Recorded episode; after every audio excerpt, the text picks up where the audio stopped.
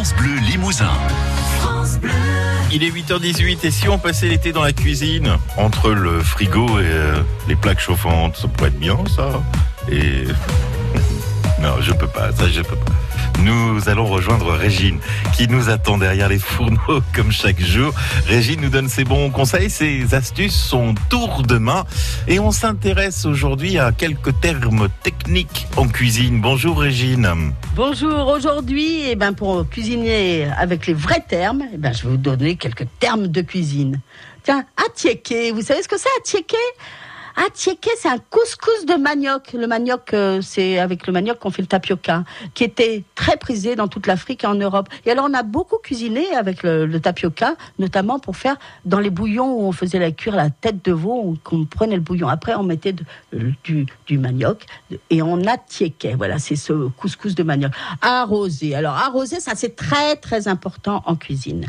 Parce que ça se permet, quand on va arroser un rôti, une volaille, ou même un plat, un plat tout prêt, on va la- l'arroser avec du jus, de la sauce ou, ou du gras, mais surtout on va l'arroser pendant la cuisson. Et ça, c'est là où toute la chimie de la cuisine s'exprime, c'est que de l'arroser pendant toute la cuisson, là, ça va lui donner une saveur et un moelleux complètement différent. Faites l'essai hein, d'arroser pendant la cuisson ou de juste arroser à la fin avant de servir, et vous allez voir, c'est complètement différent.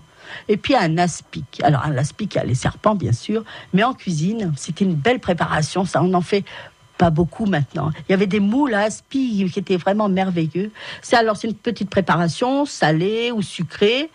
Mais c'est une préparation froide toujours, hein, euh, dans lequel on a, ben on a pu la faire cette préparation avec de la gélatine. Et on, comme ça tout l'ensemble est est gelé quoi avec la gélatine. On pourrait prendre aussi une petite euh, gelée euh, au madère. En attendant, faites des aspis parce que c'est très pratique quand on a des petits restes. On, on les met avec cette gelée, on sert, c'est très joli. Et n'oubliez pas que la gelée est excellente pour la santé. Ah Bah oui, tout à fait. Comme les lentilles d'ailleurs. On parlera des lentilles demain dans le tour de main de Régine aux alentours de 8h15 sur France Bleu Limousin. France Bleu Limousin. France Bleu.